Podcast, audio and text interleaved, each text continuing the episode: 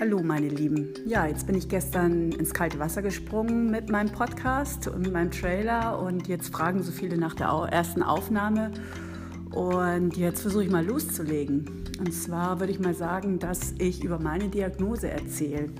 Es ist schwierig, das zusammenzufassen und ich muss auch ganz ehrlich sagen, dass ich schon einiges vergessen habe und eigentlich auch nicht unbedingt nur über die negativen Sachen reden möchte, weil das bringt keinen weiter. Ähm, ich versuche mich kurz zu fassen. Also es fing eigentlich, wenn ich ganz korrekt bin, an vorletztes Jahr schon an. Da hatte ich einen Bandscheibenvorfall. Und ähm, gut, der ist ganz normal behandelt worden und alles wieder gut. Und dann fing das letztes Jahr im Januar 2018 wieder mit Rückenschmerzen an. Und ich habe immer versucht, beim Orthopäden einen Termin zu bekommen. Das hat immer ewig gedauert, weil ich war ja kein akuter Fall für die Sprechstundenhilfen. Das war schon so wieder meine erste negative Erfahrung mit Ärzten. Naja, ähm, lange Rede, kurzer Sinn. Ähm, letztendlich ähm, nach mehreren normalen Behandlungen mit dem Rücken ähm, hat der Arzt mich dann doch zum MRT geschickt. Beim MRT ist festgestellt worden, dass mein, ähm, meine Wirbelsäule gebrochen ist. Und ähm, da habe ich mir ehrlich gesagt noch gar keine Gedanken gemacht. Also ich habe zwar gegoogelt und ähm, bei Wirbelsäulenbruch kamen nur zwei Sachen in Frage laut Google und ich glaube, es ist auch so.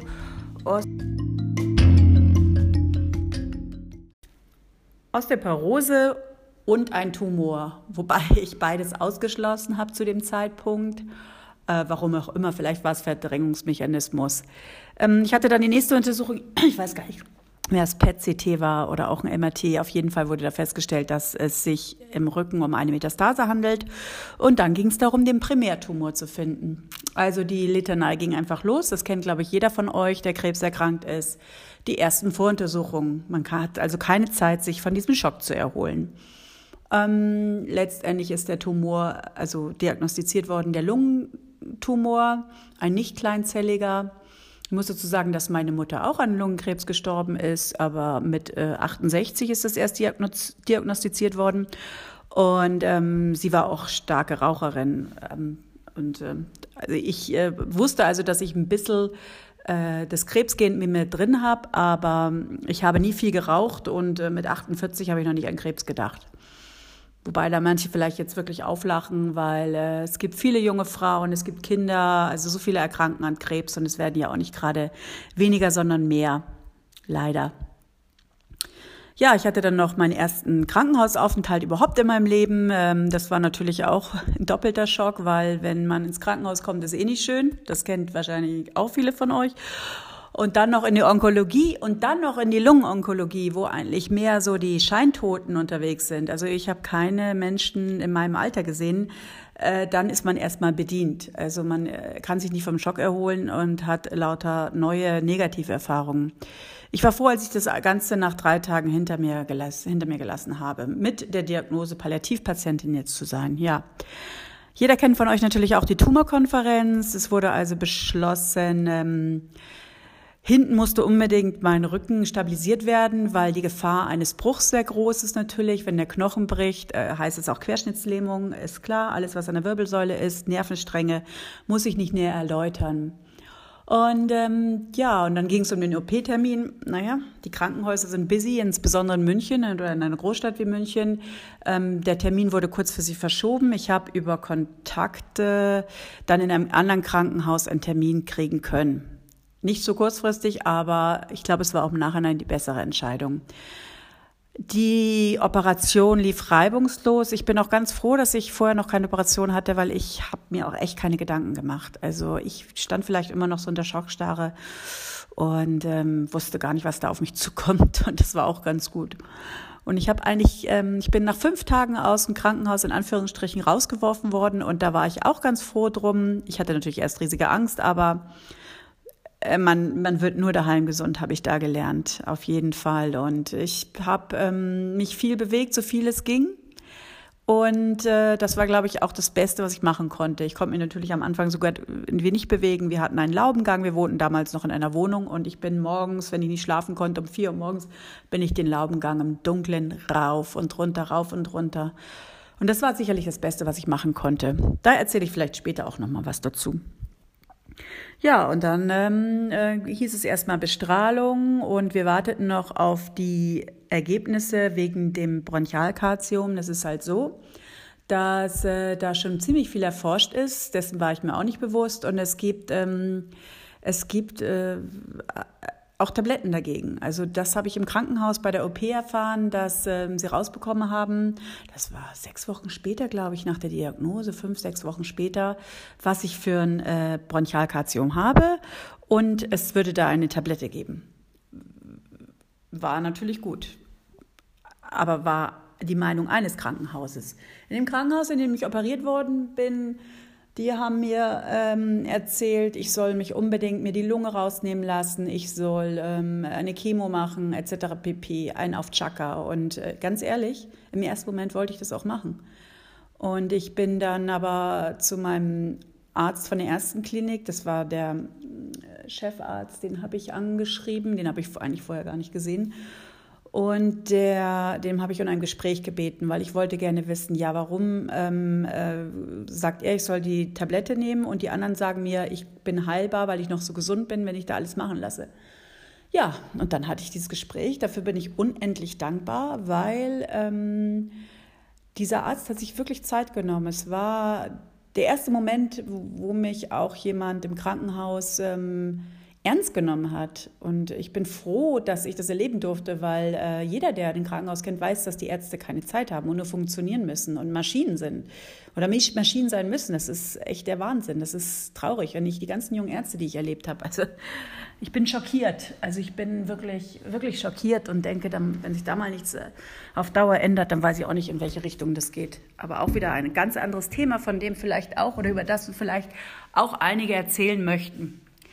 Ja, und dann äh, habe ich, ähm, dann habe ich mit dieses Gespräch gehabt und er hat was, was, was kurz zusammengefasst. Ähm, was für mich sehr schön war, ist, dass er gesagt hat, er möchte mir ein so lebenswertes Leben schenken, wie möglich ist. Und äh, das ist ja auch Palliativmedizin und auch aus seiner Erfahrung heraus. Und er war Ärzte, er, älter. Und ich muss sagen, ich war noch bei Anna Uniklinik in München und war auch wieder eine junge Ärztin und die hat mir auch diese Radikalkur empfohlen. Jetzt mein Sprung nach vorne. Ich bin inzwischen auch bei einem ganzheitlichen Onkologen, der auch schon Lungenfacharzt, äh, also in der Lungenklinik gearbeitet hat. Ähm, und der hat gesagt, also dieses Rausnehmen ist eigentlich was Veraltetes. Und meine Onkologin, zu der ich gehe, die von der Krankenkasse bezahlt wird, also da gibt es auch Unterschiede kann man auch mal noch mehr näher drüber, drauf eingehen. Ähm, die hat gesagt, sie kennt auch so einen Fall und der hat sich alles rausnehmen lassen und die Chemo und der ist, dem geht es nicht besser oder schlechter wie mir. Also wenn ich an meine Lebensqualität denke, die ich seit anderthalb Jahren habe und für die ich auch inzwischen viel tue, ähm, dann bin ich wirklich dankbar, dass ich dieses Gespräch mit diesem Arzt angeleiert habe und dass er sich diese Zeit genommen hat. Es wäre wirklich schön, wenn alle Ärzte sich Zeit nehmen würden oder könnten. Ja, das war also meine Diagnose. Und ähm, ja, jetzt hoffe ich einfach, dass äh, ihr euch alle meldet und mir erzählt. Ich weiß, es gibt, ich bin der überzeugt, es gibt, es gibt da draußen ganz viel ähm, schlimmere Fälle. Also äh, Krebskranke, die wirklich diese ganze Tortur hinter sich haben oder noch mittendrin sind. Also dem möchte ich gerne Mut machen oder äh, sie sollen, wenn die erzählen möchten, dann, dann wäre es schön, wenn sie sich bei mir melden würden, weil ich glaube, reden hilft manchmal. Und ich glaube, wenn man selbst krebskrank ist oder damit mit dem Tod vor allen Dingen konfrontiert ist, äh, das ist ja sowieso das Erste, ähm, dann äh, hat man ein besseres Einfühlungsvermögen oder kann den Menschen auch besser verstehen.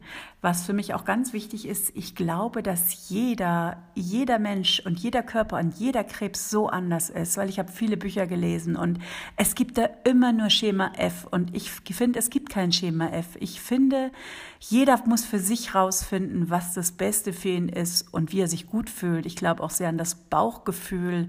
Ich glaube auch an vieles andere. Also ich glaube an Körper, Geist, Seele. Also ich möchte da auch gern, noch gern näher drauf eingehen, weil ich bin kurz nach meiner Diagnose auf Laura Marlina Seiler gestoßen und dann hat echt vieles seinen Lauf genommen, auch in spiritueller Ebene.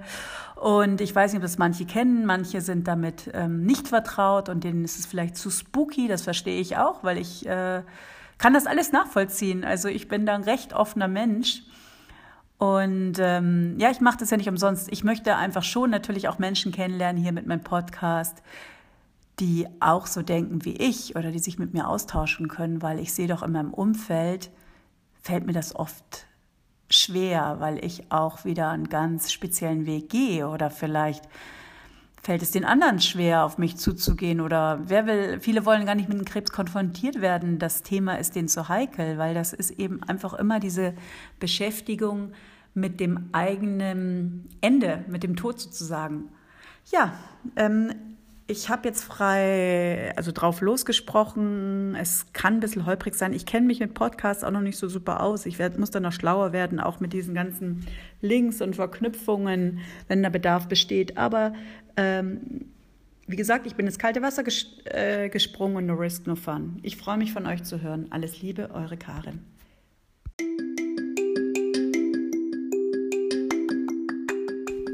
Ich muss noch zwei Korrekturen hinterher schieben, falls jemandem aufgefallen ist. Und zwar war natürlich nicht die Wirbelsäule gebrochen, sondern nur ein Wirbel.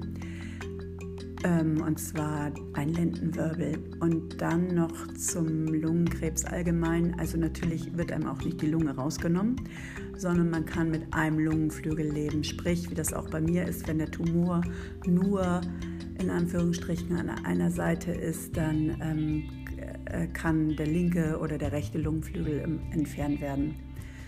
Wogegen ich mich halt entschieden habe, äh, weil mein Tumor ja sich eh, eh schon gestreut ist in den Lymphen und wie gesagt durch die Metastasierung. Deswegen ja auch Palliativpatient. Ähm, und zur Tablette noch, wenn es jemanden interessiert, äh, noch kurz angehängt, diese Tablette heilt natürlich nicht den Krebs. Sie kann oder sie heftet sich an die Tumorzellen und ähm, äh, kann das Wachstum aufhalten oder auch rückgängig machen, aber mit folgender Einschränkung nur begrenzten Zeitraum, statistisch zwölf Monate, aber ich mache mir ja nichts aus Statistiken. Ich bin jetzt über die zwölf Monate auch schon heraus, hinaus. Ähm, ich habe nämlich alle drei Monate eine große Untersuchung, wo immer geschaut wird, ähm, ja, wie weit der Krebs jetzt weiter gestreut hat oder auch nicht. Bis jetzt ist das stabil geblieben, wobei, worüber ich natürlich auch unendlich dankbar bin. Aber die Gefahr zum Beispiel ähm, von Gehirnmetastasen ist sehr, sehr groß, weil diese Tablette auch nicht über die ähm, Körper-Kopfschranke, Blutschranke ähm, wirkt. Also das ist immer so die größte Sorge neben der allgemeinen Metastasierung. Ja, so viel auch dazu. Danke fürs Zuhören.